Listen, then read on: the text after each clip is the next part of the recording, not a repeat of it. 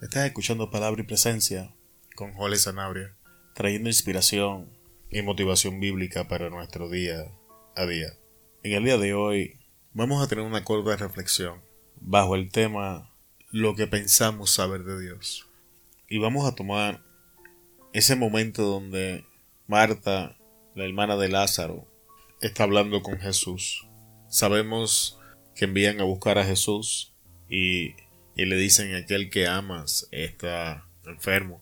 Jesús se queda algunos unos días, Lázaro muere. Así que Jesús regresa y, y cuando Jesús llega, Marta sale y está teniendo una conversación con Jesús. Y en esta conversación acontece un, un, detalle que es la fuente o la, la inspiración para esta corta enseñanza en el día de hoy. Jesús está hablando con Marta y le dice, Marta, tu hermano vivirá. Y Marta le contesta, Señor, yo sé que Él resucitará en aquel día. A lo que Jesús le contesta, yo soy la resurrección. Y antes de empezar a desmantelar esta corta conversación, oremos, Padre, en el nombre de Jesús, a ti damos la gloria, honra, toda alabanza, toda adoración. Espíritu Santo, ayúdame a traer esta corta enseñanza o más bien reflexión, que no la infle y que no la extienda innecesariamente. Ayúdame a ser conciso, dame las palabras para expresar la idea que has puesto en mi mente y corazón de una forma clara y efectiva. Bendice a las personas que van a escuchar la enseñanza, prepara sus mentes y corazones. En el nombre de Jesús. Amén. Y verdaderamente el, el, el tema que tenía planeado desde el principio para esta corta reflexión es un poco largo y por eso fue que lo corté al inicio. Pero el tema es cuando lo que pensamos saber de Dios se interpone entre nosotros y el milagro. Cuando repasamos la conversación, nos damos cuenta de que de que María está un poco, perdón, Marta está un poco resentida. Marta inicia ventilando sus emociones con, con, Jesús, se le dice, maestro, si hubieses estado aquí, maestro, si, si hubieses llegado a tiempo, él, él no moría. Y cuando comparamos las dos declaraciones de Marta en esta conversación, nos damos cuenta que había un conflicto teológico en Marta. Marta no entendía a plenitud quién era el que hablaba con ella. Marta no entendía a plenitud la capacidad, el amor ni las intenciones de aquel que estaba hablando con ella. Y en medio de su sufrimiento, en medio de su pérdida, en medio de su dolor, la visión, la identidad y la capacidad o el poder para obrar de Jesús en la vida de Marta ante la perspectiva de Marta había sido limitada. Comenzamos que su, su primer problema teológico era que pensaba que Jesús había llegado tarde. Pensaba que el tiempo para generar un milagro ya había pasado. Ante los ojos de Marta, la, la situación había finalizado en la muerte de su hermano Lázaro.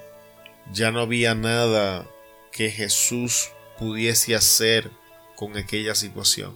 Y el segundo problema teológico que Marta tenía era que pensaba que las cosas iban a cambiar en el futuro, pero que en el presente donde estaba viviendo nada podía hacerse. Así que tenemos dos problemas teológicos en la vida de Marta en este, en este momento. Tenemos el primero, Jesús llegó tarde, ya no hay nada que hacer. El segundo, el presente ya no puede ser cambiado, solo hay esperanza para el futuro. Y antes de Jesús realizar el milagro de Lázaro, antes de Jesús, uno de los milagros más impresionantes en la historia bíblica, lo primero que Jesús hace es arreglar estas discrepancias teológicas en la vida de Marta.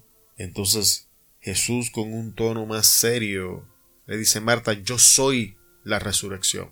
Y es entonces de donde las cosas comienzan a cambiar. Y con toda honestidad, yo he estado en la posición de Marta. Y una de las cosas más difíciles de aprender como un creyente y, de aceptar es reconocer ante la, presencia de Dios una de, de estas cosas que voy a compartir contigo. Uno, que lo que pienso saber de Dios no está correcto. Gran parte de nuestra teología, gran parte de nuestra definición y visión de Dios nos es impartida e inculcada por otras personas. La comenzamos a recibir en muchos casos desde nuestra niñez, positivo o negativamente. El, el sistema y la familia nos está inculcando una visión de Dios que empieza a formar nuestra teología. Y en mi caso personal, mi teología limitaba a Dios en mi vida porque estaba errónea. Dios no podía abrirse paso en mi vida porque yo tenía una visión equivocada. Y en mi caso personal, cuando, cuando Dios comienza a revelarse como un padre, esto es, esto es un conflicto para mí porque mi figura paterna era maltratante. Mi figura paterna era abusiva y mi relación con, con mi figura paterna terrenal era inestable, era, era una relación bien difícil. Y esto trae problemas cuando comienzo a relacionarme con Dios porque estoy construyendo mi teología asociando a mi Padre Celestial con mi Padre Celestial y aunque esto puede ser obvio para alguien que esté sano, para alguien que viene con, un, con una historia parecida a la mía, es difícil. Entonces cuando comienzo a estudiar las escrituras, Dios compara su amor con el de una madre, pero sin embargo mi madre me abandonó para escoger el amor de los hombres y me dejó tirado en casa de mi abuela, lo que trae otro problema teológico, porque ahora se me hacía difícil recibir el amor de Dios y, y reconocer que mi teología estaba equivocada fue una de las cosas más difíciles de hacer en el principio, que lo que yo pensaba saber de Dios no estaba bien, estaba equivocado. Y esta es la realidad de muchos creyentes en nuestras iglesias en el día de hoy. Su visión de Dios está equivocada, su visión de Dios está errónea y por lo tanto su relación con Dios está distorsionada, su relación con Dios está mal fundamentada. Y hay milagros que Dios quiere desatar en nuestras vidas, pero hasta que nuestra teología no sea corregida, Dios no puede abrirse paso en nuestra vida. Si te das cuenta, volvemos a la historia que estamos leyendo. Antes de Jesús resucitar a Lázaro, comienza a corregir la teología de Malta.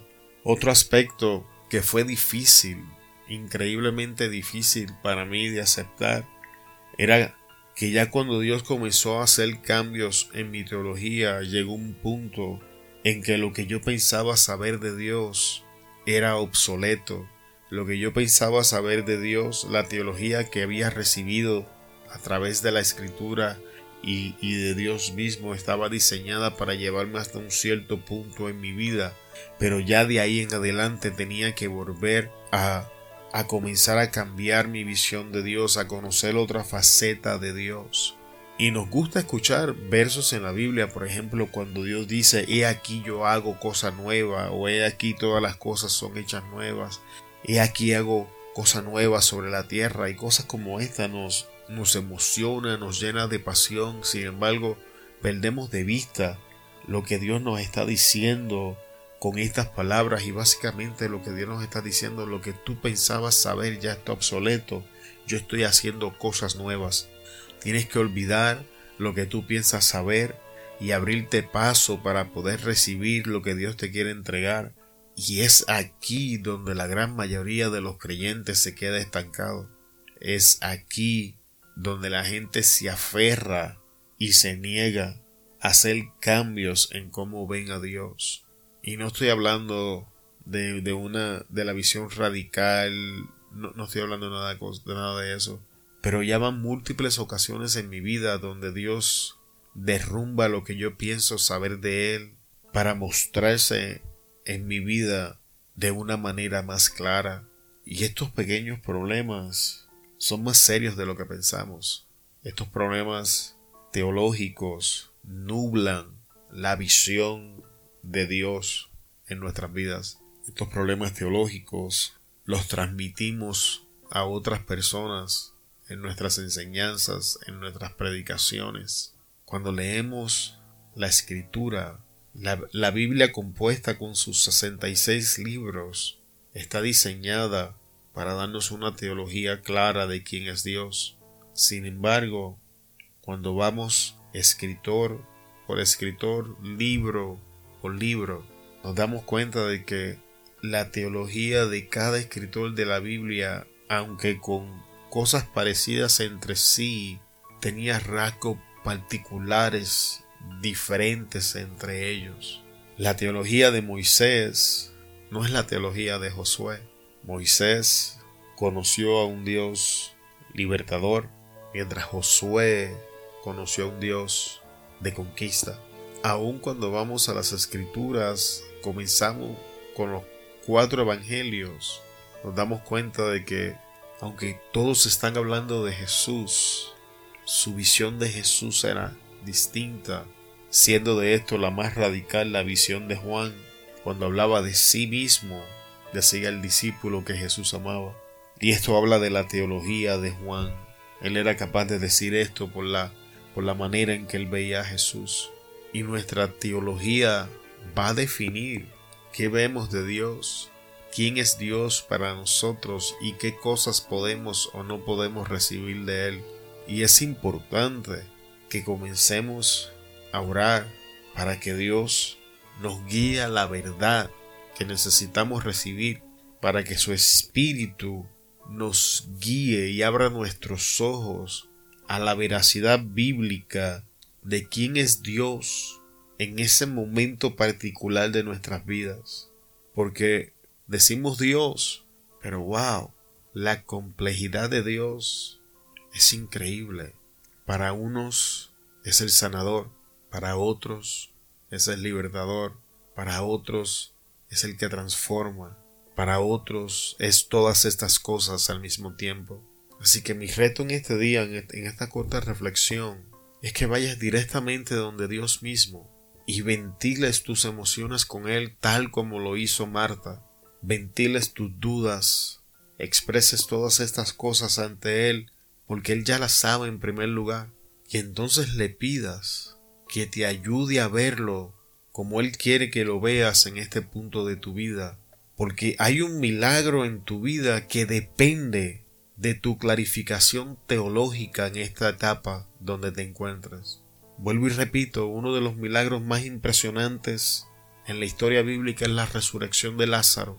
Sin embargo, el inicio que iba a desatar ese milagro estaba siendo obstaculizado por un mal enfoque teológico. Y lo primero que Jesús hizo fue arreglar ese enfoque teológico para entonces concentrarse en el milagro. Imitemos este ejemplo y digamos Jesús, arregla, actualiza mi teología, guíame a la verdad que has diseñado para mí en este momento, que va a abrir las puertas a que reciba el milagro que va a cambiar mi vida en esta etapa donde estoy. Te bendecimos en el nombre de Jesús, te damos muchas gracias por estar con nosotros en este día en palabra y presencia. Te esperamos en el próximo episodio. Hasta luego.